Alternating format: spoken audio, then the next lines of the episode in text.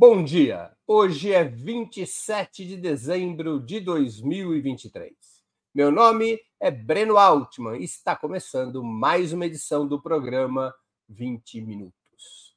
Para a direção do Movimento dos Trabalhadores Sem Terra, o MST, a reforma agrária esteve fora da pauta nesse primeiro ano do terceiro governo Lula. O número de assentados, por exemplo, teria sido o pior em oito anos. Ainda que o movimento siga apoiando a administração liderada pelo PT e até entendendo as razões para a lentidão no desenvolvimento agrário, as críticas são claras. A balança do poder estaria fortemente inclinada em favor do agronegócio, especialmente se calculados os recursos financeiros e as medidas governamentais, em comparação com o que recebeu a agricultura familiar e o campesinato sem terra. Para falarmos dessa polêmica e também traçarmos um balanço mais amplo do ano que vai se encerrando, nosso convidado de hoje, na última entrevista de 2023, é João Pedro Stedley, líder histórico do MST e uma das principais referências da esquerda brasileira. Já vamos começar, fiquem conosco.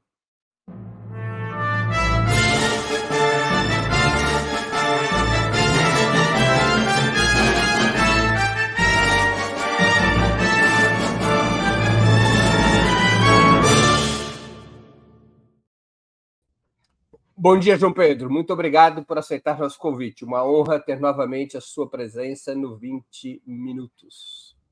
Bom dia, Breno, e a todos que nos acompanham ao vivo e mais tarde, outro dia, quando puderem, pelo YouTube. Não se esqueçam de fazer o plim-plim aí, senão o Breno vai passar metade da entrevista falando disso. Brincadeiras. Um grande abraço, Breno. João Pedro, eu queria começar nossa conversa falando sobre questões internacionais. O desenvolvimento da guerra entre a Rússia e a Ucrânia, as rebeliões populares e militares contra o neocolonialismo francês na África Ocidental e, acima de tudo, a nova etapa da questão palestina, são fatos que poderiam indicar um aprofundamento da crise da ordem unipolar surgida com o fim da União Soviética em 1991? Sem dúvida nenhuma. É, você tem analisado com muito detalhe e precisão aqui na Ópera Mundi, desculpe, que nós estamos vivendo um período longo, que já vai mais de 10 anos, em que a humanidade está sofrendo três grandes crises. A crise do modo de produção capitalista, não porque os bilionários não sigam acumulando, é porque o capitalismo não consegue mais resolver a produção dos bens necessários para toda a população. E por isso deixou de ser um sistema econômico útil e de progresso. É um sistema econômico ultrapassado, do passado, que só atende a uma minoria de bilionários com suas empresas e seus bancos. A segunda crise é a crise ambiental, que é gravíssima, que não é apenas pelas mudanças climáticas que a gente sente em qualquer lugar do planeta, mas também porque esse desequilíbrio que há na natureza está matando milhares de seres vivos, vegetais e animais, e está matando o ser humano. Portanto, há um risco real de nós perdermos cada vez mais vidas humanas. E a terceira crise é a decadência do império dos Estados Unidos. E por que, que elas se transformam em crise? Porque na decadência, todos sabemos, qualquer império, e o atual, eles apelam para a força militar, para tentar sobreviver. E com isso, ficam estimulando esses conflitos bélicos, que, na verdade, são, como você disse, reveladores de uma crise, não de uma solução. Porque, como os que nos acompanham, todos muito sabidos e formadores de opinião, sabem, a economia americana depende 40% da indústria bélica.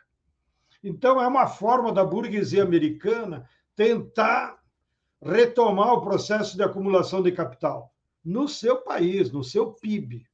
E aí está a contradição. Qual é a sociedade que vai voltar a crescer economicamente baseada na morte dos outros, né? mas também da população civil americana, com aqueles massacres que vêm acontecendo por essa política estúpida da indústria bélica que difundiu armamento para toda a sociedade americana. Então, eu concordo contigo. Esses últimos conflitos que nós estamos vivendo, que estão custando milhares de vidas é? humanas, são consequências da, do objetivo econômico da indústria bélica americana e são consequências dessa decadência do Império Estadunidense. Câmbio, camarada Breno. Hoje ele está muito bonito com seu paletó Opera Mundi. Procure numa loja do shopping que você vai encontrar um igualzinho. João Pedro, as gigantescas mobilizações em solidariedade à resistência palestina nos países capitalistas centrais, para muitos estudiosos, as maiores desde a Guerra do Vietnã, indicam que poderíamos estar saindo da longa fase defensiva da esquerda mundial que se iniciou nos anos 90? Bem, aí eu sou mais cético. É, me surpreendeu também o grau de solidariedade de multidões, né? seja nos países do Oriente Médio, mas em outros países de base muçulmana, como a Indonésia, é, Paquistão também houve, e também, como você disse, as manifestações que houveram em Londres, certamente influenciada pela população de origem paquistanesa, é, em Nova York, né? Aqui no Brasil, infelizmente, nós estamos em dívida com o povo palestino, porque não houveram manifestações de multidões, houveram manifestações militantes. Mas eu acho que essas manifestações é uma forma solidária de manifestar a indignação contra um crime de guerra que o governo de Israel está cometendo. E por trás dele a indústria bélica americana. Ontem eu até coloquei no meu Twitter que me espantou a notícia que aqui no Brasil não saiu na Globo. Eu li no resumo em latino, editado em Buenos Aires. Os Estados Unidos, desde outubro, já mandou para Israel 230 aviões carregados com armas e munição e 30 barcos de guerra também carregados com armas e munições.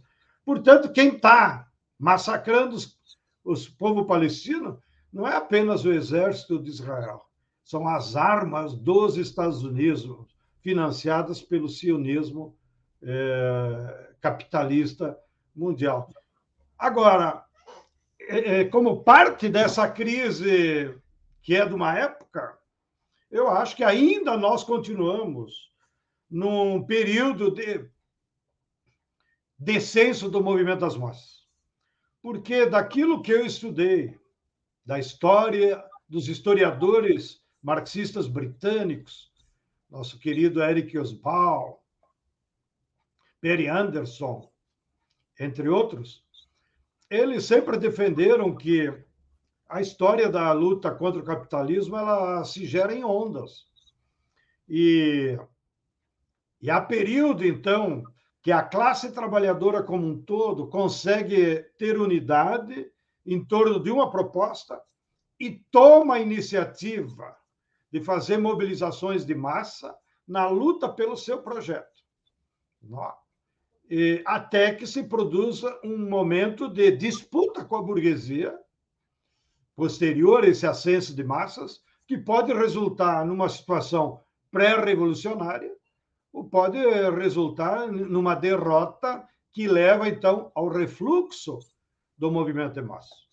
Nesse último período que nós estamos vivendo, infelizmente, desde a derrota da União Soviética, desde a derrota, digamos, ideológica que a burguesia nos impôs nos meios de comunicação, nos aparatos ideológicos contra o socialismo, desde a hegemonia que o capital financeiro, com os seus métodos neoliberais, aplicou em todo mundo, nós estamos ainda num grande período de refluxo do movimento de massa. Então, há lutas do povo localizadas, claro. É, ninguém é, fica inerte a injustiças. Porém, no sentido de remobilizar as massas em torno de um projeto para disputar o futuro do país e agora o futuro da humanidade, nós, na minha modesta opinião, ainda estamos longe desse cenário de reascenso do movimento de massas. Porque, frente às agressões do império, a essas três crises, nós já deveríamos estar na rua há muito tempo, mas não estamos. Mas essas mobilizações que nós temos assistido, inclusive no Ocidente, por exemplo, você já citou, não é? No Reino Unido são as maiores mobilizações da história do Reino Unido. Nunca o Reino Unido colocou um milhão de pessoas nas ruas em Londres, nem nas piores crises. Dizem que só é comparável com as manifestações que ocorreram nos festejos da vitória sobre a Segunda Guerra. Isso não seriam sinais, se a gente também somar com as rebeliões que ocorreram na África Ocidental nos últimos dois anos, e mesmo com esse novo ciclo da resistência palestina, não seriam sinais de que nós poderíamos estar é, em uma mudança de ciclo, ou seja, num período em que novamente o movimento de massas ocupa um papel é, protagonista? Eu acho que são sinais de que a hegemonia ideológica do capital, via os seus aparatos dos meios de comunicação de massa, televisão, etc., e via as redes sociais, não conseguiram derrotar é, as ideias da solidariedade e da luta. Porém, essas mobilizações é, não são em torno de um projeto. Elas são muito mais reações indignadas a um crime. Né? É, como houveram aqui no Brasil quando mataram Marielle. De uma hora para outra, em várias cidades do Brasil, nós tivemos manifestações, em especial da juventude, se rebelando. Mas não foi uma manifestação naquele sentido dos historiadores britânicos, de acumular força pela classe trabalhadora. Porque, no fundo, as mobilizações de massa, que tem um termo muito genérico, ela só tem consequência de luta de classes se for a classe trabalhadora que vanguardiza, que hegemoniza e que bota os milhões de trabalhadores na rua não? É? contra o capital. Os milhões que foram em Londres e saudamos não foram, tampouco, para defender o Assange das garras do capital americano. Não foram para denunciar as privatizações e os direitos humanos, eh, direitos trabalhistas, que o neoliberalismo, desde a Margaret Thatcher, está atacando eles. Então, você tem razão. Eu acho que há sinais que a burguesia não, não consegue controlar as mentes e corações todo o tempo. Porque a campanha pró-Israel que eles têm feito nesses dois meses é vergonhosa. O Jornal Nacional aqui no Brasil, que é visto por 80 milhões de brasileiros, é vergonhoso. Parece assim o, o, o departamento de propaganda do sionismo internacional. É? É, e mesmo assim as pessoas estão revoltadas contra o governo de Israel, então é um sinal que há energias latentes que nós poderemos, no futuro, mobilizar. Mas aquele processo de reascenso do movimento de massas depende de um ator fundamental, da classe trabalhadora. E a classe trabalhadora aqui no Brasil, nos Estados Unidos e em todo o mundo ainda está inerte como que na ressaca da derrota que sofreu nessas últimas três décadas. Câmbio, camarada Breno. João Pedro, uma pergunta específica. Por que você citou eu queria ouvir tua opinião. Por que, que no Brasil, você disse que no Brasil nós estamos em dívida com a solidariedade à questão palestina. Por que, que você acha que aqui no Brasil nós não assistimos até agora o mesmo comprometimento da esquerda com a causa palestina e o mesmo grau de mobilização de outros países? Bom, primeiro é pela hegemonia completa que os meios burgueses de comunicação têm. A Globo, os grandes jornais, as grandes revistas, todo mundo a favor do, dos crimes de Israel, todo mundo a favor, aí a turma. É, quantas manifestações de esquerda nós vimos colocando em dúvida? Ah, mas o Hamas também é terrorista. E esqueceram os 70 anos de tortura, prisões, mortes que o governo de Israel fez. O governo de Israel só tem o interesse em acabar com o povo palestino. E, a, a, guerra agora contra quem está em Gaza é apenas um detalhe dos 70 anos. Então, um dos motivos é isso. Eu acho. Aqui no Brasil há uma hegemonia ainda muito grande eh, que a burguesia controla os meios de comunicação. E naquilo que ela tem interesse, é impressionante como ela influi. E segundo aspecto é que nós temos uma esquerda eh, vergonhosa, que fica repetindo o que lê na Folha de São Paulo. Pelo amor de Deus. Isso é que você é um dos grandes baluartes dessa nossa luta permanente. A classe trabalhadora tem que ter os seus meios de comunicação. Vai ficar se contentando a vida inteira por sair um artigo na Folha, uma entrevista, um pequeno comentário. Né? Nós temos que ter os nossos meios de comunicação para defender as ideias da classe trabalhadora. E o terceiro fator, que é parte da crise geral, é que aqui no Brasil nós estamos vivendo uma crise de organização da esquerda, dos movimentos populares. É, e isso, então, vai levar um tempo até que a gente consiga chegar às massas. Por isso que, já no período do Bolsonaro, as manifestações eram de militantes. Nós, no máximo, colocamos 50 mil pessoas contra o Bolsonaro, que tinha levado à morte 700 mil brasileiros. Né?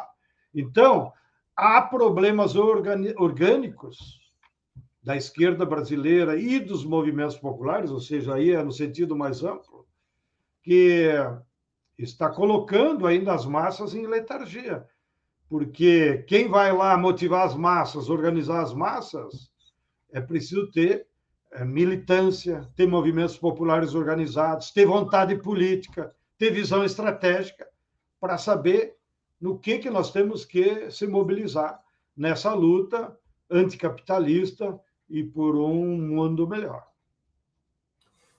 João Pedro, no mundo de hoje, de crise estrutural do capitalismo, como você mesmo afirmou, as classes trabalhadoras carecem de uma esquerda radical, como foi o movimento comunista no século passado, que propõe e lute por uma alternativa anticapitalista? E complemento, por que, que há uma extrema-direita de massas, mas não uma esquerda revolucionária capaz de empolgar multidões? Bom, primeiro, eu não acho que há uma extrema-direita de massas. A extrema-direita organizou uma militância de classe média ideologicamente comprometida com o racismo, com o capitalismo, é, e ela consegue, então, por seus aparatos ideológicos, cooptar os votos dos pobres. É por isso que o, o, Marx chamava a burguesia de classe dominante. Ele dizia: a burguesia é classe dominante não só porque ela é dona do capital, das fábricas, das terras. Ela se transforma em classe dominante da sociedade porque ela, através dos aparatos ideológicos, meios de comunicação, escolas, igrejas, rádios, etc., convívio social, ela impõe nos pobres as suas ideias. Então, os pobres acabam votando no Bolsonaro, no Miele, etc. Então, eu não concordo que hoje há um movimento de massas da classe trabalhadora fascista, como houve na Europa e no Japão na década de 30. Bem, segundo ponto.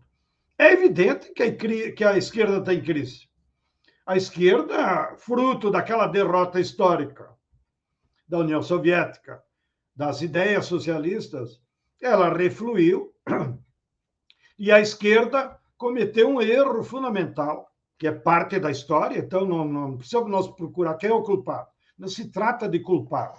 É erro do período histórico, que a esquerda, em todo o Ocidente, pelo menos, priorizou a via eleitoral.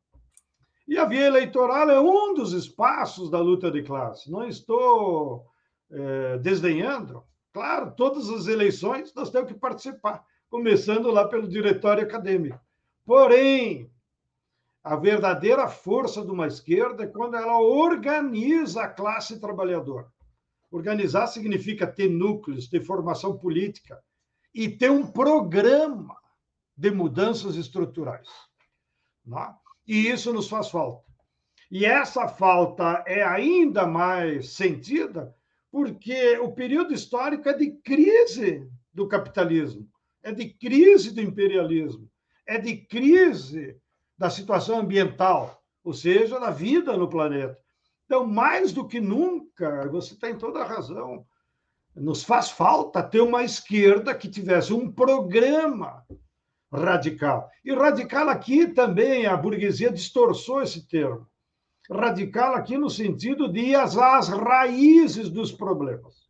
Então tem que ser radical mesmo, no sentido de que tem que propor mudanças estruturais. E nós estamos convencidos. O capitalismo, como eu disse no início, não resolve mais os problemas da população, da classe trabalhadora, das maiorias. Então, para ser de esquerda, é preciso apresentar propostas anticapitalistas, pós-capitalistas, que acenem para um projeto de superação da exploração, se quiserem, como um termo genérico. Eu aqui não cairia no rótulo, ah, então tem que ser um programa socialista. Não importa o rótulo que você for dar a esse programa de superação do capitalismo porque às vezes também as palavras são é, manipuladas pela própria burguesia ou mal interpretadas. O que eu acho é que a esquerda precisa urgentemente, no Brasil, na América Latina e no mundo, ter um programa de superação do capitalismo, que signifique solução para os problemas das maiorias. E os problemas das maiorias só terão solução com mudanças estruturais na forma de organização, do modo de produção e do Estado burguês que nós estamos vivendo. Mas ainda não é majoritária na esquerda mundial e também na esquerda brasileira a ideia de que a alternativa possível é uma reforma dentro do sistema? Eu acho que isso é uma ilusão. Eu acho que confundem a ideia de disputar a eleição, que é necessário, com a ilusão de que com pequenas reformas você vai melhorar as condições de vida. Eu acho que, lamento, é claro que muitos é, militantes de esquerda que estão em governos acabam sendo engolidos por esse modus operandi, mas é uma ilusão. Com pequenas reformas, nós não vamos melhorar as condições de vida do nosso povo. E se quiser, vou te devolver com uma provocação. Bolsa Família é necessária? É muito necessária para que os pobres brasileiros se alimentem. Mas ela não resolve os problemas da fome. Porque a, os problemas da fome, historicamente, só vão ser resolvidos com mudanças estruturais na produção de alimentos, que é a soberania alimentar, e na garantia de emprego e renda para essa população. Então, você imagina quantas gerações vão ter que ainda eh, esperar pela Bolsa Família? Né? É, a Bolsa Família é uma medida reformista necessária, mas ela tem que ser de emergência, ela não vai resolver o problema da fome do povo brasileiro. Câmbio! E para de me provocar. Como você analisa a vitória eleitoral e os primeiros 15 dias do governo Milei na Argentina? A situação argentina traz algum ensinamento para a esquerda brasileira? Eu acho que não só é, na Argentina. É, aqui na América Latina se repete aquele cenário das três crises: da crise capitalista, da crise da decadência do império, que daí os Estados Unidos, ainda que ele não venha aqui com agressões militares, como gostaria contra a Venezuela, né? ou contra Cuba, mas aqui o império se dedica a, a assaltar os recursos da natureza, em especial petróleo e os recursos minerais. Se a Venezuela não tivesse petróleo, não sofreria tantas agressões de guerra híbrida que eles estão sofrendo desde que o Chávez ganhou as eleições em 98. Então, a, a América Latina ela está inserida nesse cenário de uma crise profunda. Então, em crise profunda, em que as massas não têm solução duradouras, a cada eleição, as retóricas direitistas podem ganhar as eleições, como aconteceu no Equador, como aconteceu em outros países da América Central, no Panamá, como aconteceu é, no Brasil com o Bolsonaro, com o Paraguai, com agora a Argentina. Então, é tudo cenas né, do mesmo teatro latino-americano. O, o Milley está repetindo o que o Guedes fez aqui. Amanhã depois, eu acho que ele vai convidar o Guedes para ir lá ser assessor deles. O, o manual é o mesmo. Né? E, e, os resultados a gente sabe. É, é maior aprofundamento da crise que foi o que aconteceu aqui no Brasil, que foi o que aconteceu no Equador, que foi o que aconteceu eh, nos vários países onde a direita ganhou eleições, mas não resolve o problema, porque, na essência, os problemas se resolvem eh, mudando o sistema econômico. E, e por isso que também a esquerda, quando vem eleição e não faz mudanças reais, ela tende, no próximo período, a perder as eleições. Não? Então, é, esse é o cenário da América Latina, da Argentina e de outros países de uma instabilidade política. Mas é uma instabilidade política decorrente desse cenário mais amplo que nós estamos conversando, de crise de dominação do capital e de crise de organização da esquerda. Bom, lá na Argentina, como eles têm uma cultura política de mobilização, é um povo guerreiro, né? é, movido a carne e vinho bom. Então, eu acho que eles vão se levantar, e já estão se levantando, né? Com muito mais força do que nós conseguimos aqui no Brasil durante o governo Bolsonaro. Então, eu tenho esperanças que o povo argentino vá fazer uma dura resistência contra o governo Miele e vai desnudar essas políticas que já foram feitas antes pelo Menem, pelo Macri, e só agravaram a crise, porque a crise tem outra natureza. Né? Câmbio. Você acha, novamente, com que com o resultado eleitoral da Argentina, a segunda, a chamada segunda onda progressista na região, estaria se encerrando? Estamos, estaríamos diante de uma nova ofensiva conservadora? Eu não gosto de utilizar esses critérios de ondas progressistas. Eu acho que o que nós temos que ficar atento é a luta de classes. E a luta de classes é muito dinâmica. E ela cria correlação de forças em cada país diferentes. Às vezes, tu consegue acumular por alguma rebelião e, e isso reflete nas eleições. Às vezes, tu faz mobilização, como fizeram no Chile, e o governo resultante foi um governo pífio que é o governo que está lá agora, que não está comprometido com mudanças estruturais, e por isso a tendência. Bom, já tiveram duas derrotas históricas com a Constituinte, né? E, a tendência vai ser ter outras derrotas para a direita chilena, que é muito bem organizada. Então, eu acho que eu não usaria essas expressões de ondas progressistas, o refluxo. Eu acho que nós temos que analisar com cuidado. Foi o que nós aprendemos a vida inteira com os clássicos é, analisar como se comporta a luta de classe. E há um, um, um, cenário internacional, que nós estamos conversando agora, né? Em que há fatores que influenciam a luta de classes a nível internacional. por aquelas três grandes crises, mas há fatores localizados né? é, que determinam a luta de classes em cada país e as influências ideológicas. Né? É, lá no Equador, nós assistimos, o povo inteiro é contra a direita, mas a forma como a chamada Revolução Cidadã, a forma como Rafael Correia administrou seu partido, é, não deu confiança às massas. E eles perderam. Ganharam uma eleição parlamentar, porque aí são disputas mais é, localizadas e, e os, parlamento, o, o, os parlamentares têm a sua protagonismo. Agora, perdemos duas eleições nacionais lá no Equador. E isso tem razões na luta de classes local, não é pelo progressismo. Lá no Equador, inclusive, me chamou a atenção.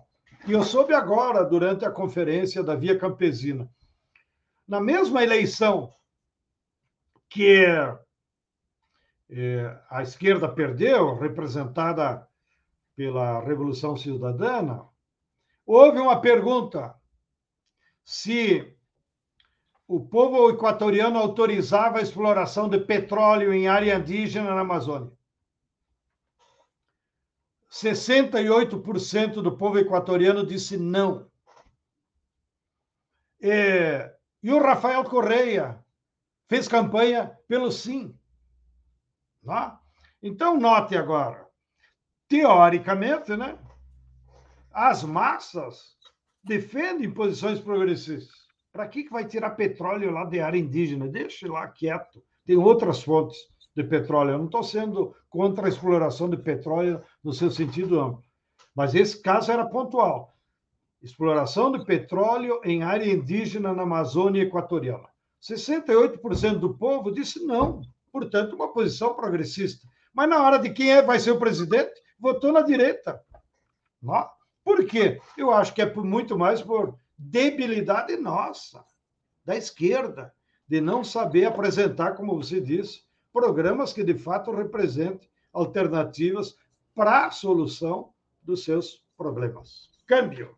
João Pedro, uma última questão internacional é, e que tem a ver com algo que você já se referiu, luta de classes. Mas detalhando uma questão que é uma metodologia. Nós temos na América Latina, grosso modo, duas metodologias de enfrentar é, as situações políticas nas quais estão inseridas, inseridos os governos progressistas. Há uma metodologia que foi dominante no governo do Alberto Fernandes, que é dominante no governo Lula, que é a metodologia de você é, buscar, através das instituições, formar a maioria através de negociações e concessões que permitam avançar essas reformas graduais. E há uma outra metodologia que vem sendo conduzida pelo presidente colombiano, Gustavo Petro, para não falar na experiência mais antiga, que é a da Venezuela, que é uma metodologia de se apoiar sobre a mobilização social com o próprio presidente convocando a radicalização da luta de classes e pressionando um parlamento. O Petro tem menos força parlamentar na Colômbia do que o Lula no Brasil, por exemplo. A coalizão de esquerda na Colômbia não tem 15% dos deputados e não tem 10% dos senadores. A esta altura do campeonato, já é possível identificar qual é a metodologia que mais interessa e que mais permite acumular forças para a classe trabalhadora? Eu acho que é mais que metodologia, é estratégia política. E me alegro que você já coloca uma questão que se refere ao Brasil. Nós não podemos jogar para as costas do Lula toda a responsabilidade das mudanças estruturais. Bem, nós não podemos restringir a possibilidade de mudança ao parlamento, que, como você disse, o parlamento é o teatro onde a burguesia sempre teve hegemonia histórica, não só no Brasil, mas em toda a América Latina. Então, a força popular onde está? Nas ruas. Evidentemente que cabe uma vontade política dos presidentes de motivarem o povo a ir para a rua. Não? É, mas eu acho que há uma responsabilidade maior, porque, voltamos àquele ponto de origem, como a esquerda ficou muito eleitoreira, institucional, e deixou de organizar o povo, a esquerda só prioriza também essa disputa institucional e parlamentar. Aí, na hora de chamar o povo, ela não tem base social organizada suficiente. Agora nós vamos assistir. 8 de janeiro. Era para nós convocar as massas para fazer grandes mobilizações nas capitais, pelo menos, contra a direita, contra a tentativa de golpe, etc. E tal. Bom, no que, que vai se resumir 8 de janeiro? Um ato político no Senado Federal, onde irão todos os atores da política institucional e o povo continuará assistindo na televisão. Não? É? então, mais do que procurar culpados sobre isso, eu acho que é um problema de estratégia da esquerda brasileira e da esquerda latino-americana. E saúdo que lá na Colômbia, a esquerda colombiana também está débil, debilitada, né? E até pelo seu passado, ainda que são muito valorosos, guerreiros, resistentes. Eu tive lá agora, é, no início de dezembro, que se realizou em Bogotá, a Conferência Internacional da Via Campesina, e conversei com muitos companheiros da esquerda colombiana. E, felizmente, lá o Petro está tomando iniciativa e motivando é, a mobilização. Petro é chavista? Aí a, exagero. A estratégia política dele é chavista? Não, não precisa ser chavista para se dar conta. A única força real é se tu mobilizar o povo. É? Então tem que mobilizar o povo. O, o, o nosso amigo Lopes Obrador também faz isso. Ele tem um padrão ideológico mais diferente, digamos, seria um social-democrata nacionalista, e claro, tem um vizinho poderoso que é o tempo inteiro a preocupação deles. Mas o Obrador também vira e mexe, convoca as massas para ir lá no Zócalo. Né? E o faz bem. Né? Tomara que a prefeita lá, a doutora Cláudia, se eleja presidenta do México para dar continuidade. Então, eu acho que nós temos algumas lideranças que, que têm essa estratégia, né? como uma estratégia da luta de classe. Se eu não contar com o povo organizado, eu estou frito. É, porque os acordos parlamentares e as instituições, elas sempre são hegemonizadas pelo poder do capital. Câmbio. Antes de continuarmos, eu queria lembrar a vocês como é essencial a sua contribuição financeira para a manutenção e o desenvolvimento de Opera Mundi. Vocês já conhecem as seis formas possíveis de contribuição. Assinatura solidária no site operamundi.com.br/apoio inscrição como membro pagante em nosso canal no YouTube, basta clicar em Seja Membro e escolher um valor no nosso cardápio de opções, super chat, super sticker durante nossas transmissões ao vivo. Valeu, valeu demais quando estiverem assistindo aos nossos vídeos gravados e o Pix a qualquer momento. Nossa chave no Pix é apoia.operamundi.com.br. Vou repetir, nossa chave no Pix é apoia.operamundi.com.br operamundi.com.br. E nós estamos com uma promoção especial até o dia 31 de janeiro. Quem fizer uma assinatura anual no nosso site, operamundi.com.br barra apoio hífen anual, quem fizer uma assinatura anual no nosso site receberá de brinde um exemplar do livro Contra o Sionismo, Retrato de uma Doutrina Colonial e Racista, da minha autoria, publicado pela editora Alameda, um exemplar devidamente autografado para todos os que fizerem uma assinatura anual até o dia 31 de janeiro. Aqueles que já são assinantes do nosso site ou que são membros pagantes do canal de Opera Mundi terão um cupom de desconto de 50% para poder adquirir o exemplar. Os assinantes do nosso site já receberam por e-mail esse cupom e os membros pagantes do canal de Opera Mundi podem encontrar esse cupom na nossa comunidade no YouTube. Quero lembrar vocês que Opera Mundi está já há mais de 75 dias sob forte pressão financeira do YouTube. Nossos programas são constantemente desmonetizados, param de receber anúncios por conta da cobertura que temos feito eh, da situação palestina da cobertura crítica, independente que temos feito da, da situação palestina. E essa desmonetização afeta nossas finanças. E para que nós possamos sustentar nossa atividade jornalística e ampliá-la, nós precisamos, nesse momento mais do que nunca, do apoio financeiro de vocês. Uma das formas de, de, é, de prestar esse apoio é a assinatura anual no site, ganhando de brinde um exemplar do livro Contra o Sionismo, devidamente autografado. Até 31 de janeiro está em voga, está vigente essa promoção. Vamos voltar aqui com o João Pedro. João Pedro, você afirmou em declaração recente que 2023 teve o pior resultado em assentamentos da reforma agrária nos últimos oito anos. O ministro Paulo Teixeira, do Desenvolvimento Agrário, contestou essa avaliação, ressaltando que foram 8 mil o número de assentados. Afinal, quem está com a razão? Não é uma questão de razão. É, os ministros, claro, sempre ficam defendendo a sua pasta, né? São pagos por, para isso. Infelizmente, são pagos com o nosso dinheiro. Mas uh, a afirmação que o Paulo Teixeira fez na Folha de São Paulo não condiz com a realidade. Quando nós dissemos foi o pior ano para a reforma agrária dos 40 do MST, é porque não houve nenhuma desapropriação.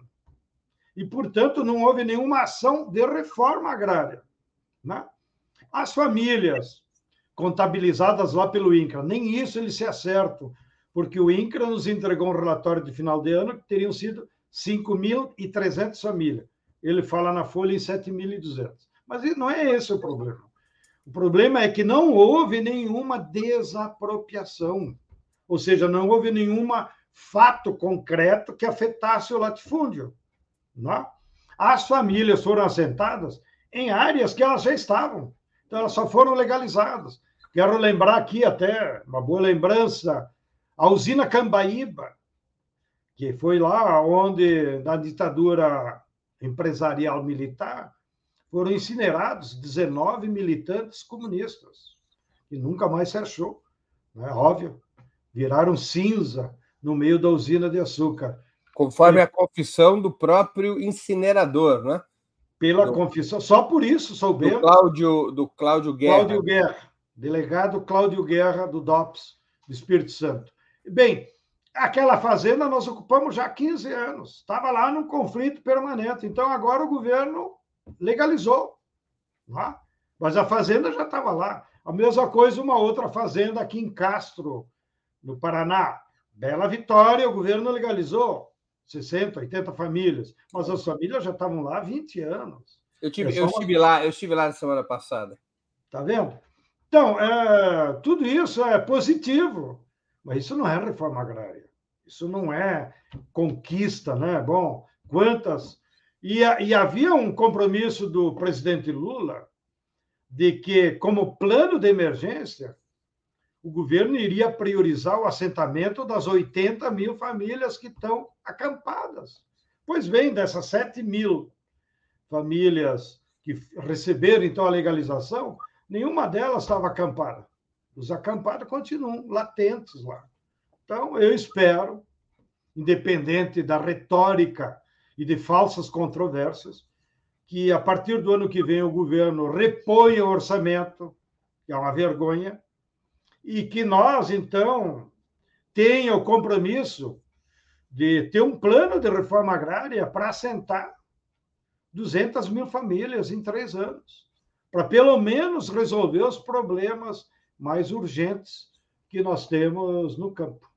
campo. Mas, João Pedro, por que, que você acha que o governo não está cumprindo este compromisso com os 80 mil acampados? Por que, que a reforma agrária não está presente, não esteve presente nesse primeiro ano do governo Lula?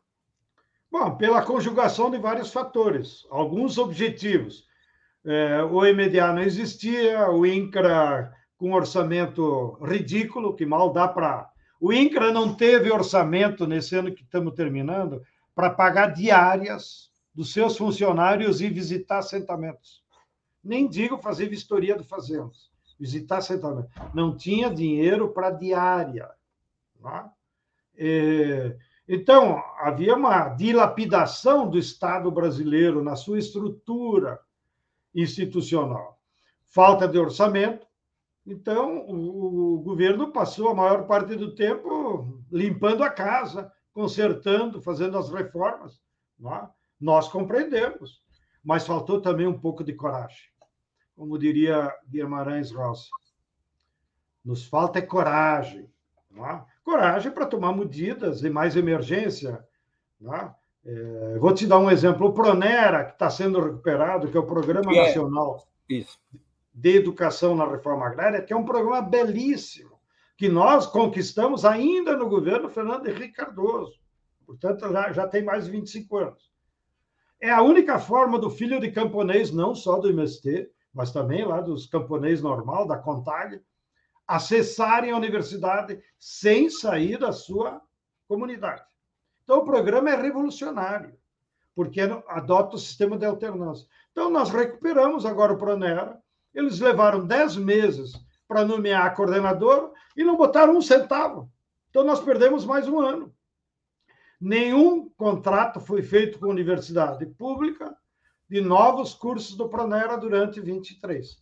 E tem 124 propostas lá nas gavetas do INCRA de vontade política de universidades que querem organizar cursos para os filhos de camponeses.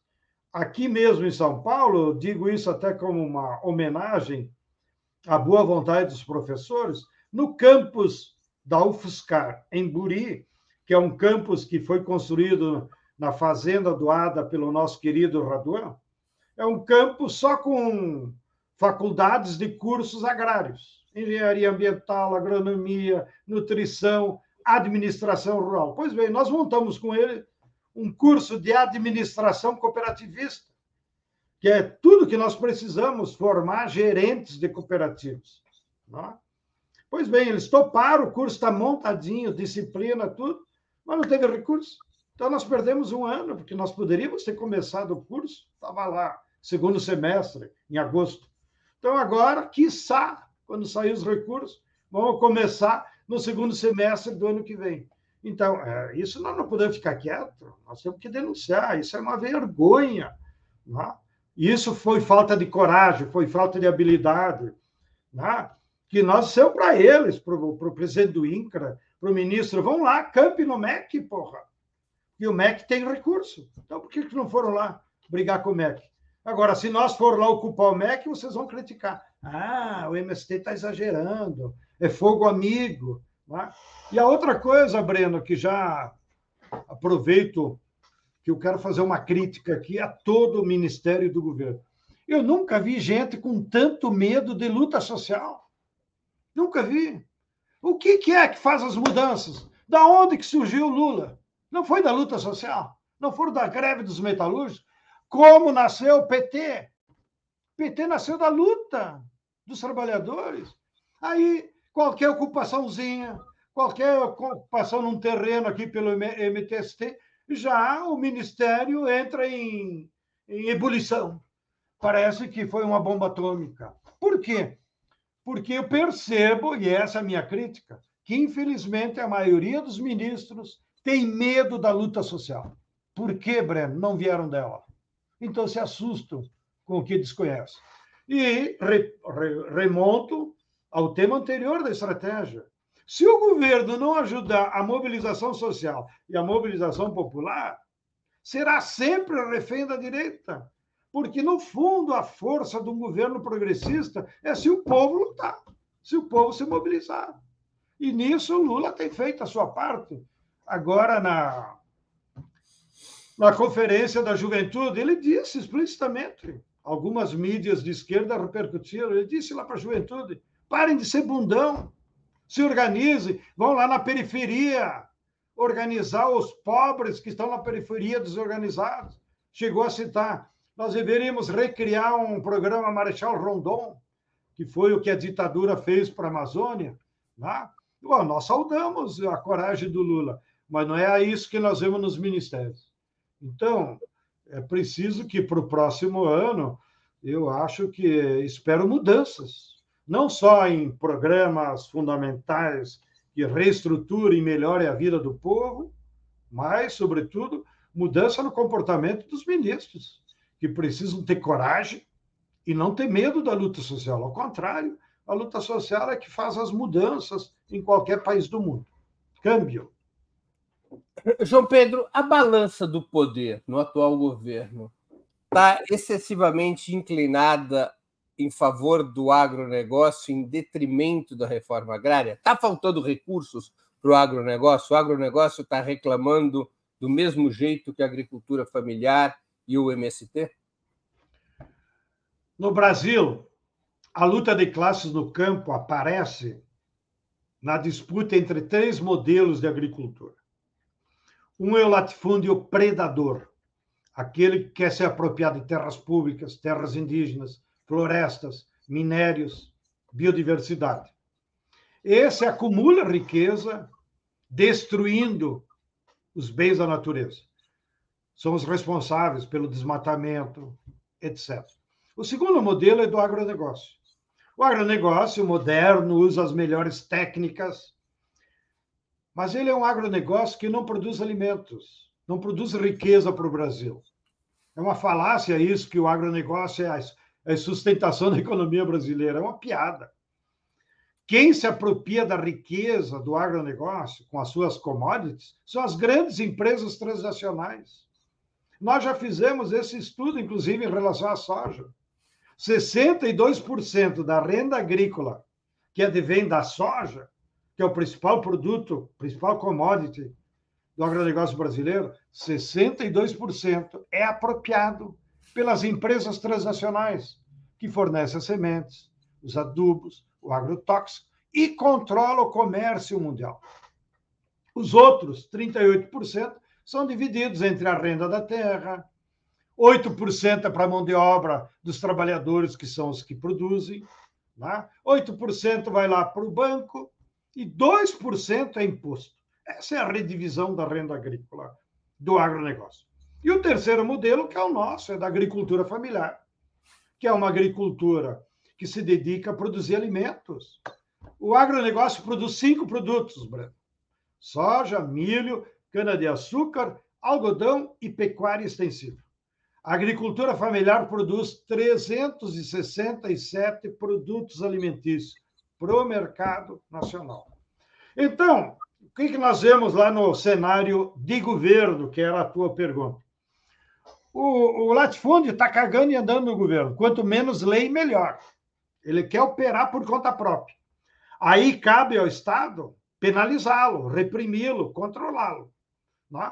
De certa forma, houve uma intencionalidade com o Ministério do Meio Ambiente de controlar o desmatamento, por exemplo, na Amazônia, e impedir que a fronteira agrícola entre no bioma da Amazônia. Porém, no bioma do Pantanal e do Cerrado, eles continuam desmatando. Não? É? Como não dá ibope na Globo, porque você não consegue ver o agronegócio desmatando o cerrado, isso passa batido. Já o agronegócio, ele atua no seu processo de acumulação também sem o Estado. Né? Ele só tem lá o Fávaro como um representante legal para cuidar que o Estado não atrapalhe. E eles dizem isso nos seus discursos. Nós queremos liberdade. E já tem, né? Eles não pagam imposto, eles fazem o que querem. Não é? Então, não é um problema que o governo tenha que botar dinheiro no agronegócio. No fundo, o único recurso que o governo botou para o agronegócio é o pagamento da equalização da taxa de juros. Porque os bancos pegam dinheiro dos depósitos à vista, que não pagam juros para nós, que temos nossas continhas lá no banco, não? eles não pagam juro para nossos depósitos à vista, mas eles são obrigados a 40% dos depósitos à vista aplicar em crédito rural. Só que eles dizem, o crédito rural me paga juro de 8%. E se eu oferecer no mercado, eu vou receber 16%, no mínimo, né? Então, o governo, através do Tesouro, paga aos bancos essa diferença da taxa de juros. É, na verdade, um subsídio à atividade agrícola. Essa diferença da taxa de juro custa aos cofres públicos 12 bilhões de reais nessa safra. 8 bilhões, mais ou menos, vai então para os fazendeiros que pegam o crédito rural para suas atividades, e uns 4 bilhões vai como subsídio da taxa de juros para a agricultura familiar. Esse é o impacto do dinheiro público. O resto, o agronegócio funciona no piloto automático, não depende do governo. É claro que naqueles temas mais controversos, por exemplo, legalização dos agrotóxicos, por exemplo, marco temporal, eles ficam pressionando. Aí, quando não acertam no governo, vão lá no parlamento, para eles terem uma espécie de proteção jurídica às ações que eles estão fazendo lá no interior, de desmatamento, de uso abusivo de agrotóxico e de invasão de terra indígena e assim por diante. Então, é, a luta de classes dentro do governo nem deveria ser isso. Deixa o agronegócio tocar sua vida. Agora, o governo tem que cuidar da produção de alimentos. E, portanto, ele tem que ser um zelador e estimulador da agricultura familiar. O governo tem que enfrentar seriamente o problema da fome. E, portanto, tem que ter um grande programa de alimentos esse PA é ridículo. O programa é bom, é revolucionário. Mas se o governo não botar dinheiro, e botar dinheiro significa. Explica para a nossa audiência o que é o PA. PA é o Programa de Compra Antecipada de Alimentos. Quem que opera? A Conab.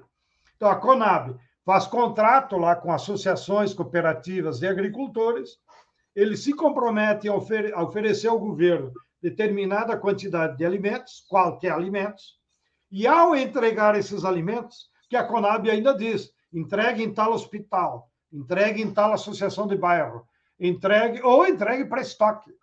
Tá? Quando as associações e as cooperativas entregam, com a nota lá do produtor, ele recebe à vista. Vai lá com a nota na Caixa Econômica ou até no Correio e recebe à vista. Então, é um programa fantástico. Agora, o governo botou esse ano 750 milhões. Ah, claro, no Bolsonaro era zero. Então, se tu compara, ótimo, agora tem 750 milhões. Só que, Breno, cada família tem direito a 15 mil reais, que é o mínimo para produzir alimentos, né? Vai oferecer 15 mil reais em alimentos para a Conab. Bom, 750 milhões dividido por 15 mil, tá 50 mil famílias foram beneficiadas. E nós temos 5 milhões de famílias de agricultores familiares. Então, o programa, para ser universal e produzir alimentos para combater a fome, tem que chegar no mínimo a um milhão de famílias. Ou seja, tem que botar muito dinheiro. Tem que multiplicar por 20 vezes. Tem que multiplicar por 20 vezes. E não me venham dizer que não tem dinheiro, né? Que basta ver quanto nós gastamos com juros, mesmo na equalização da taxa de juros é, do Plano Safra, já disse, 12 bilhões era melhor botar os 12 bilhões da Conab. É? Então, aí são cifras de bilhões que nós temos que botar para combater a fome. Assim como o governo tem que fazer um plano nacional de reflorestamento. Nós temos que atuar em duas coisas: proibir o desmatamento, ou seja, desmatamento zero, em todos os biomas. Não há necessidade de nós derrubar mais nenhuma árvore para produzir qualquer coisa. E pelo outro lado, fazer um grande programa de reflorestamento. O cientista brasileiro que participa lá do IPCC, que é a articulação dos cientistas da ONU para acompanhar as mudanças climáticas, o Carlos Nobre, ele disse que as pesquisas aqui no Brasil revelam que nós precisamos reflorestar 50 milhões de hectares. Senão, nós não voltamos atrás em combater as mudanças climáticas. Como é que você vai reflorestar 50 milhões de hectares? Só se for um grande programa do governo. Dá uma espécie, como disse aí um, um ouvinte nosso, dá uma espécie de bolsa reflorestamento, e é verdade. Isso não tem nada de novo. O governador Amin aplicou essa tática da bolsa reflorestamento quando ele era governador de Santa Catarina, e por isso que se elege sempre que 50 mil agricultores familiares de Santa Catarina acessaram a Bolsa reflorestamento, com a obrigação de reflorestar dois hectares em cada família camponesa. Então, se o governo fizer um programa desse, isso aqui vira uma revolução, todo mundo vai se meter a plantar árvores, inclusive na beira da estrada. Você tem acompanhado, Breno, eu tenho ido muito à China, né?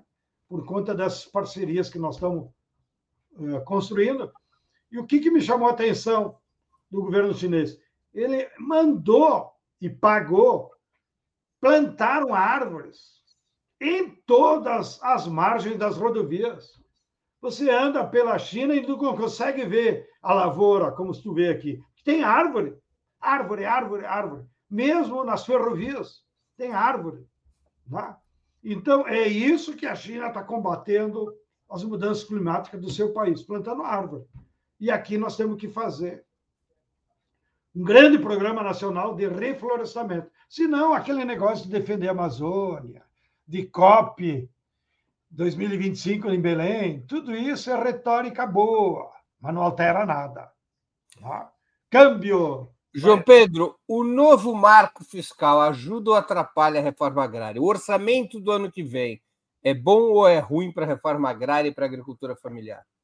O Haddad é um bom tesoureiro ele consegue equilibrar as contas públicas. Mas isso, para a reforma agrária, eu diria que precisa só coragem. Não precisa nós ficar brigando de orçamento. Já disse, nem o agronegócio disputa orçamento. É? Porque eles funcionam com piloto automático no mercado capitalista. Esses dias estava lendo, inclusive, no Valor Econômico, mas o orçamento do ano que vem tem uma previsão de mais recursos para a reforma agrária? Tem uma provisão, porém aquém do necessário. Mesmo no PA, eles botaram 400 milhões. Ridículo.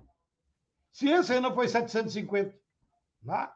Bom, mas... mas isso não tem a ver com a política de déficit zero no orçamento? Não, não, é burrice mesmo. Atenção, estou chamando de burros os que programaram o orçamento para a área agrária. Não tem nada que ver. Vou te dar um exemplo.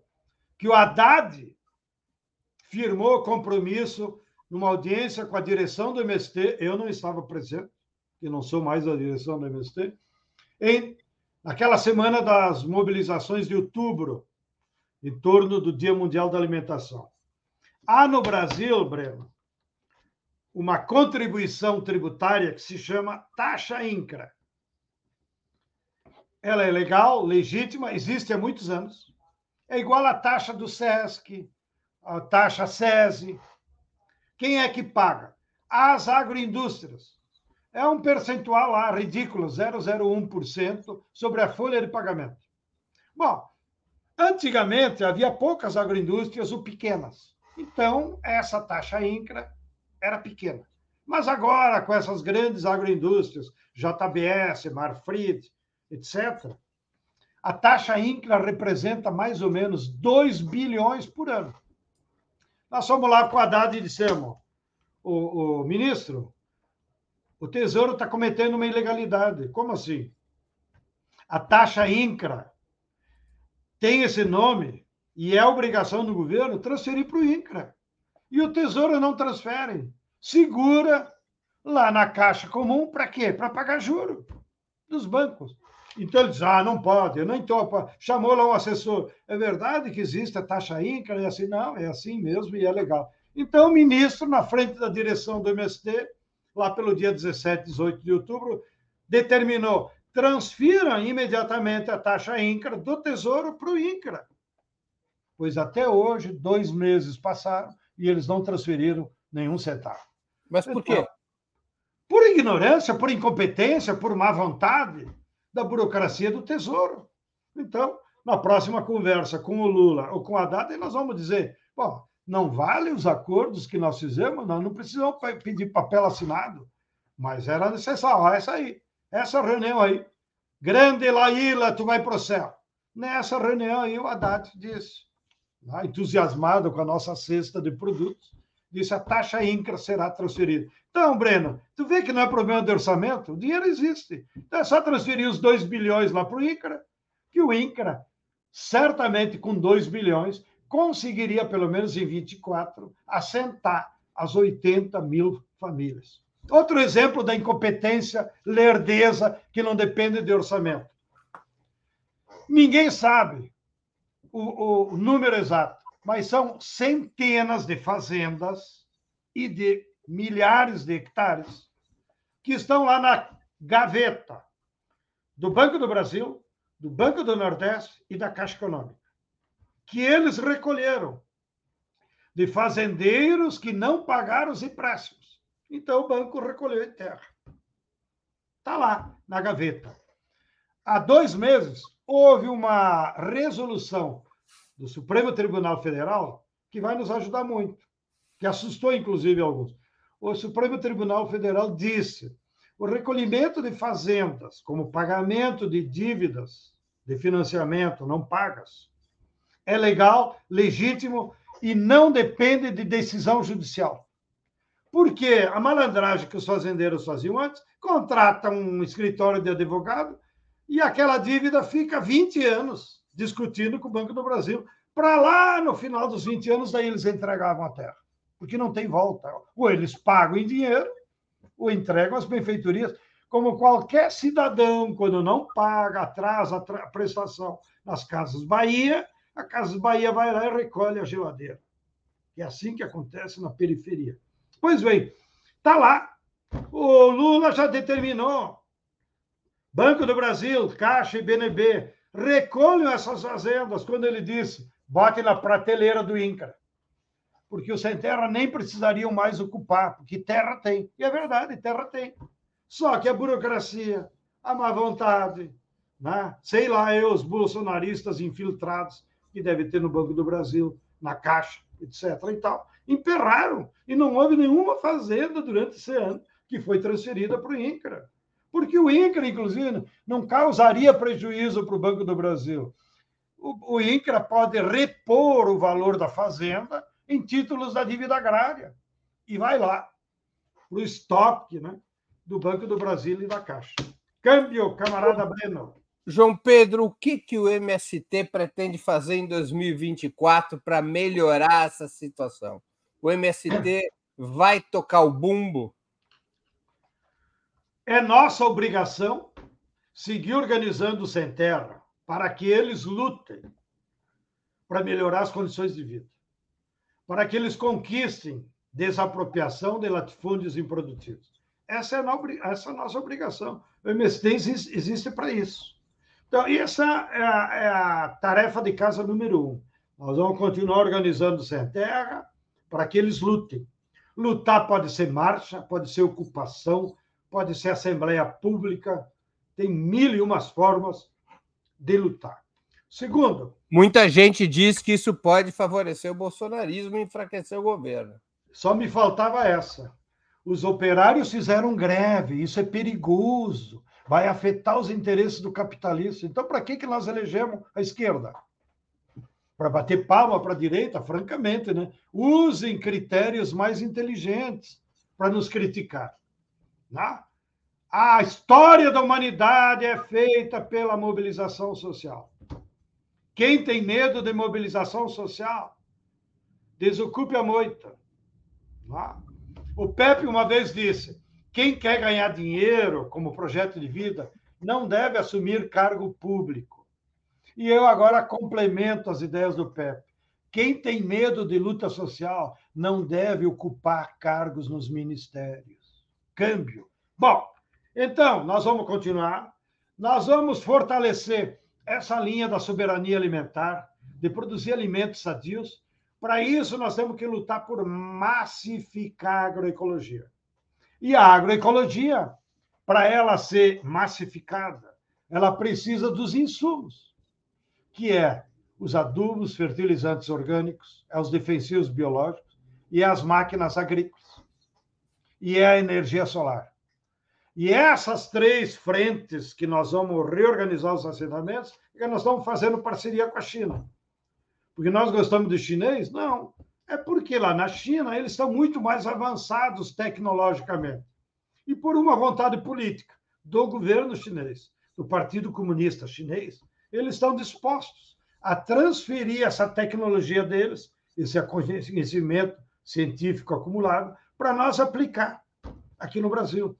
E por isso que no ano que vem nós vamos implantar várias fábricas de fertilizantes orgânicos, inclusive com parceria com prefeituras, porque a base vai ser a matéria orgânica recolhida nas cidades.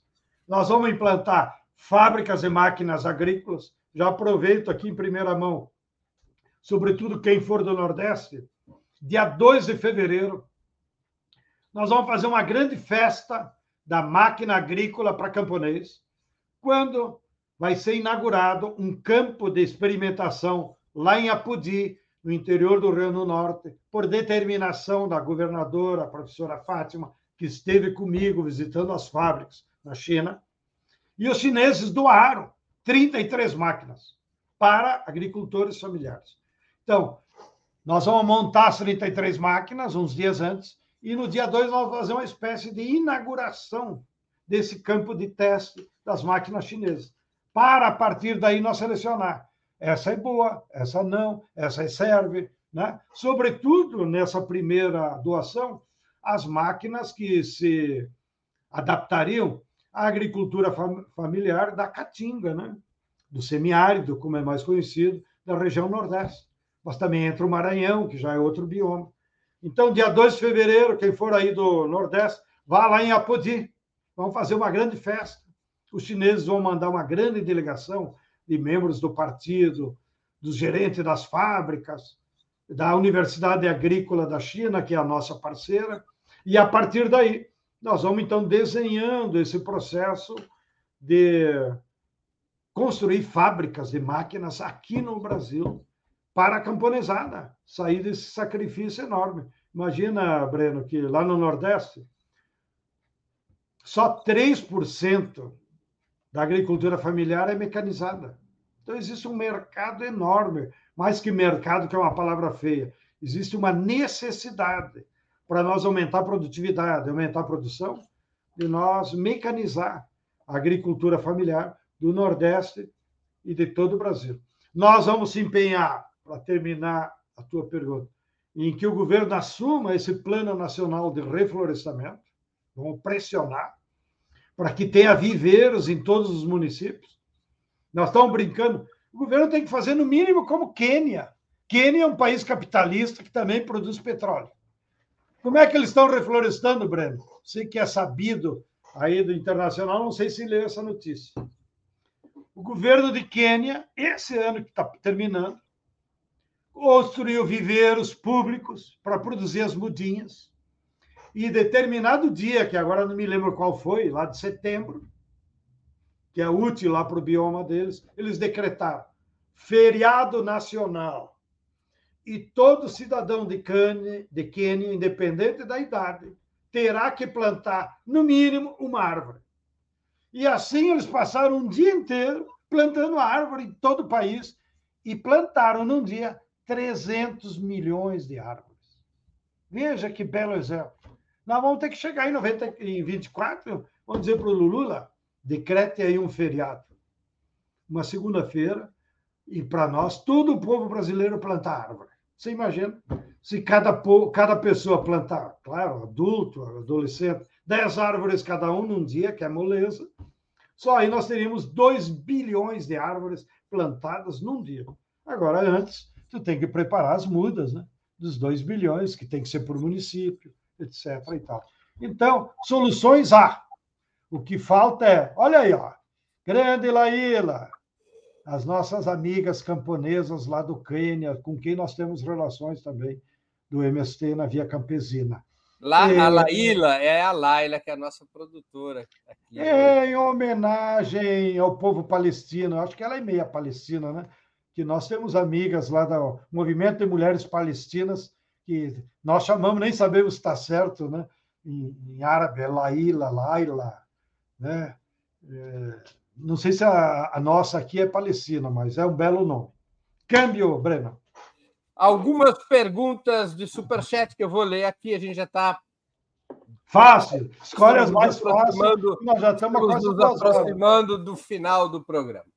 Bruno Ribeiro contribuiu com o Superchat. Sted, sua análise de conjuntura da semana passada foi das melhores que já vi pelo didatismo, clareza e realismo. Por favor, fale das iniciativas do MST para 24, ação nas periferias, congresso, etc.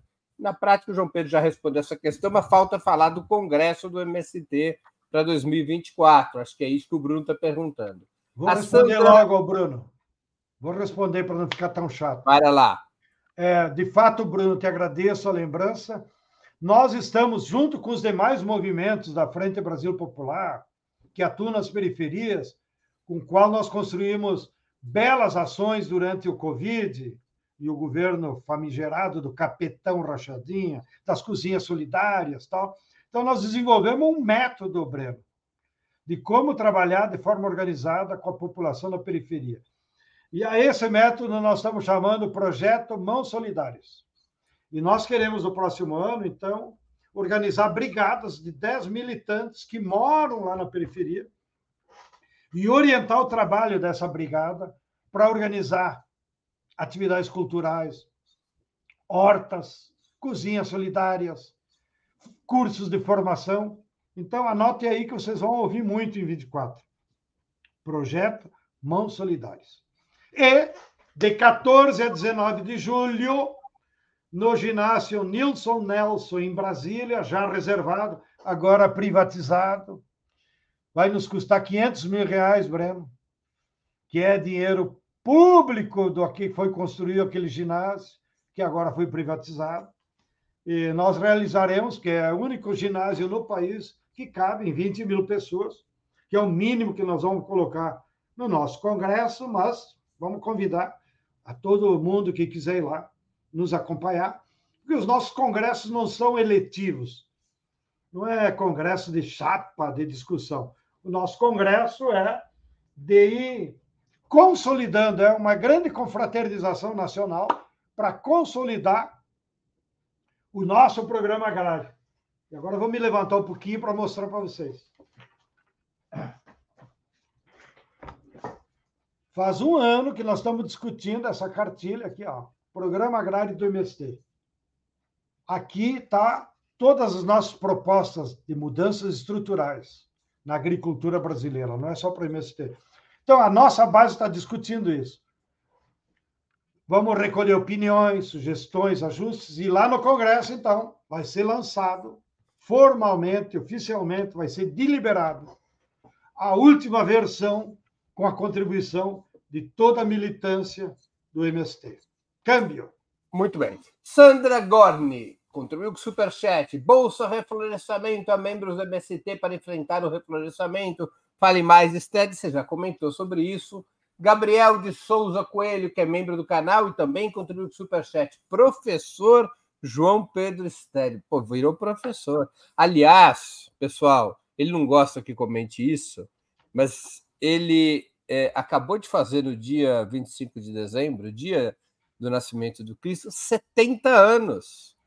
70 anos. João Pedro, 70 Olha eu aqui envergonhado. Dia 25 de dezembro. Muito bem, ele é gremista. É eu tenho uma tese oriental, Breno. Eu acho que nós não deveríamos celebrar os nossos aniversários. Quem deve ser celebrado é as nossas mães. Então, Dona Lourdes, está de parabéns. Com seus pois 90 é. anos, eu estou aqui firme. Muito bem. Então, Gabriel de Souza Coelho, é, professor João Pedro Stern, em sua vasta experiência de Brasil, como poderíamos, mesmo sem as RIT, não entendi essa palavra, mover esse monstro letárgico que toma conta dos espíritos mais elevados do nosso povo trabalhador? A entrevista inteira, na verdade, foi sobre isso. Gabriel, Daniele Queiroz, Sted, uma curiosidade. As famílias do MST têm produção na pecuária também? Interessante essa pergunta. Claro que temos. A nossa orientação na pecuária é produzir alimentos. Então, muitos assentamentos têm pecuária leiteira, inclusive de leite orgânico, que é muito difícil de produzir, porque você tem que tratar as vacas com homeopatia, não pode botar antibiótico, a ração tem que ser orgânica. Nós temos vários assentamentos que já têm produção de leite orgânico, é? que é muito difícil. E também muitos assentamentos se dedicam à suinocultura, né, que é uma forma de pecuária, E, e as aves.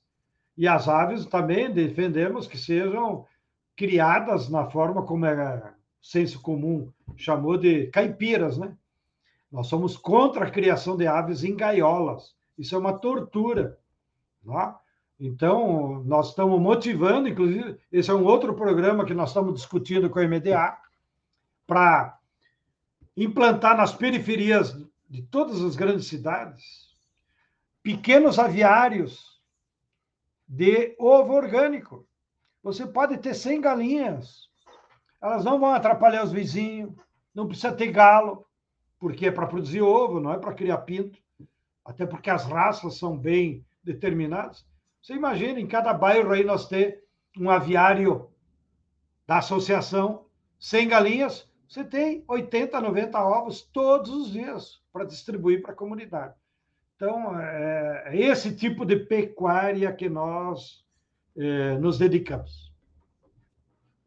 É, outra pergunta, Alberto Alves, prezado Stedley, por que o proletariado não apoia a esquerda? Falta um discurso acessível uh, ao povo?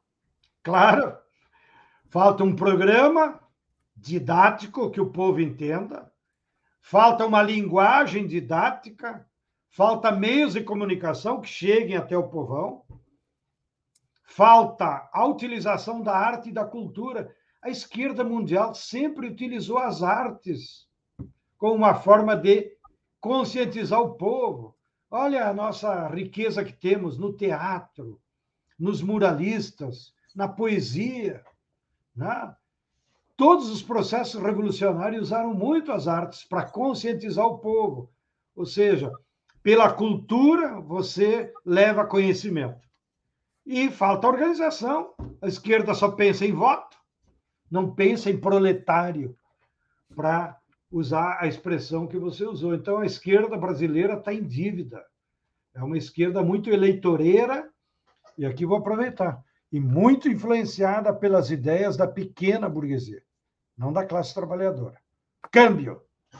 João Pedro, eu vou te trazer aqui uma lembrança de aniversário. Eu vou pedir para a Laila subir uma capa de uma revista que eu dirigia e que eu te entrevistei Atenção! há 27 anos atrás. João Pedro Stede, com 43 anos de idade. Esse maldito tempo inexorável. A cuia está aqui, viu? Ah, ele continua tomando a cuia, ele continua gremista. Cuia ele é continua, na época ele achava que ele era um grande lateral esquerdo. Quarto zagueiro, sempre fui quarto zagueiro, não quarto zagueiro. Quarto zagueiro, é verdade. Então aqui estava com quantos anos? Então, 43 anos. Ai, meu Deus do céu. Era aqui, o João Pedro Stedley, com 43 anos a 20, o tempo passa. Passa, passa. Se somar todas as entrevistas que eu fiz contigo, dá um livro. É, é vamos lá. João Pedro, nós estamos chegando ao final da nossa conversa e eu queria te fazer duas perguntas que sempre faço aos nossos convidados e convidadas antes das despedidas. A primeira, qual livro você gostaria de sugerir aos nossos espectadores? A segunda, qual filme ou série poderia indicar a quem nos acompanha? Bem, o livro eu fui motivado pela tua vocação internacionalista, né? E você Agora aproveito para te fazer um elogio que não estou acostumado. Somos amigos, mas você sabe.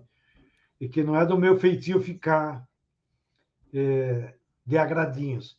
Mas você tem cumprido um papel muito importante no último período no tema da conjuntura internacional, da motivação à solidariedade ao povo palestino e à denúncia do sionismo internacional, que é uma forma de imperialismo de colonialismo, como você tem explicado muito bem. Então, para alimentar essa vocação anti-imperialista, eu vou sugerir aos nossos leitores que leiam As Balas de Washington, de um grande intelectual da esquerda, o Vijay Prashad, está aí na telinha.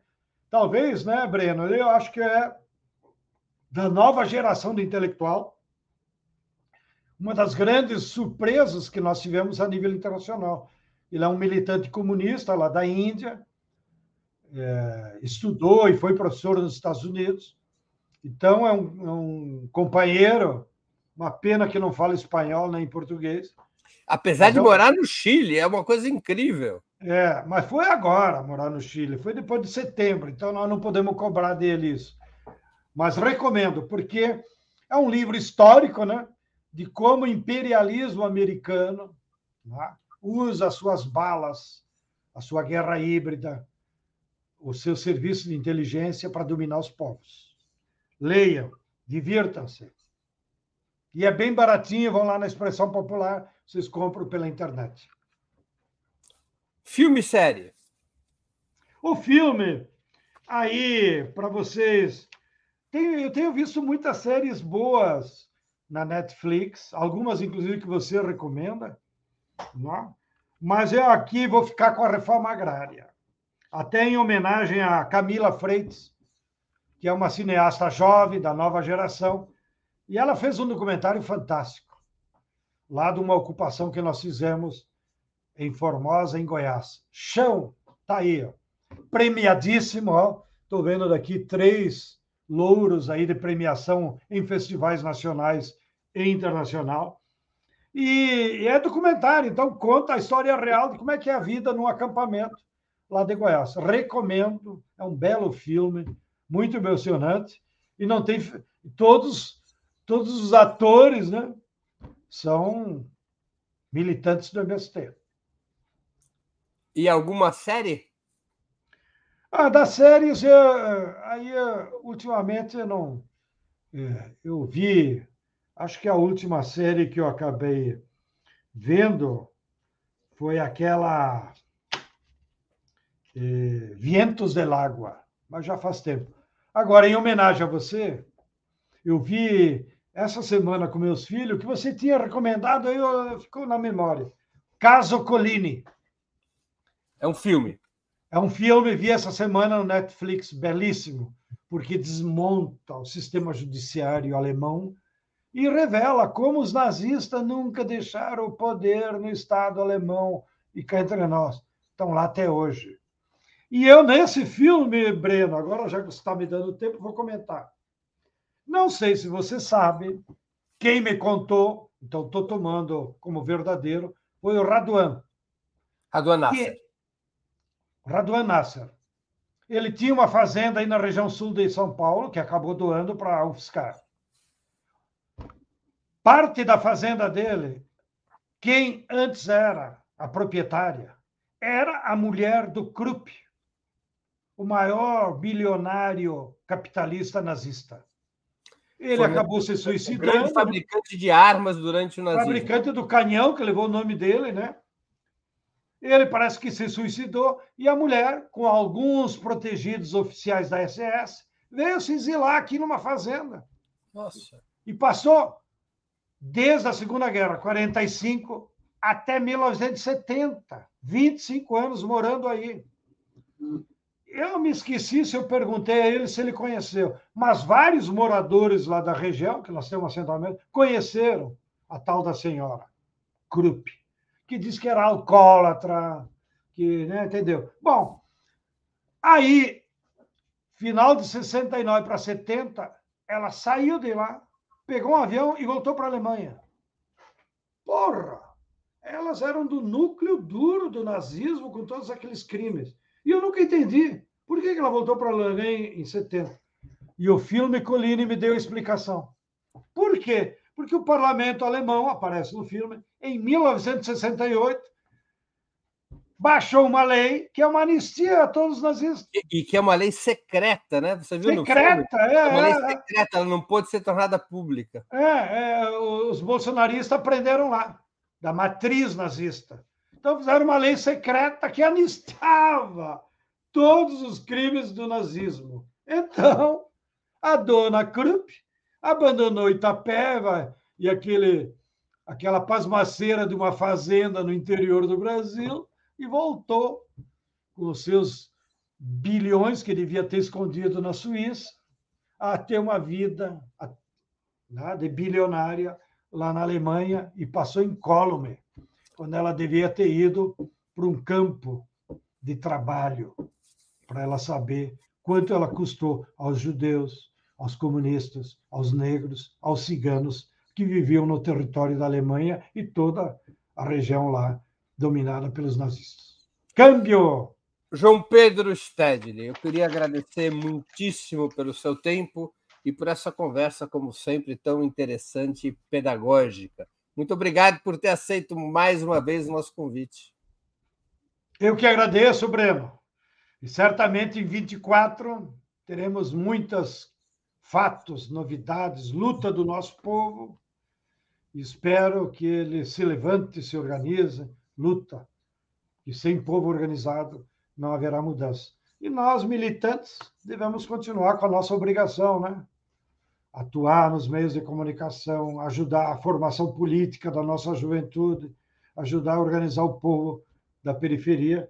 E, de novo, te cumprimento, Breno, porque você cumpriu um papel muito importante, sobretudo de setembro para cá, no tema da conjuntura internacional.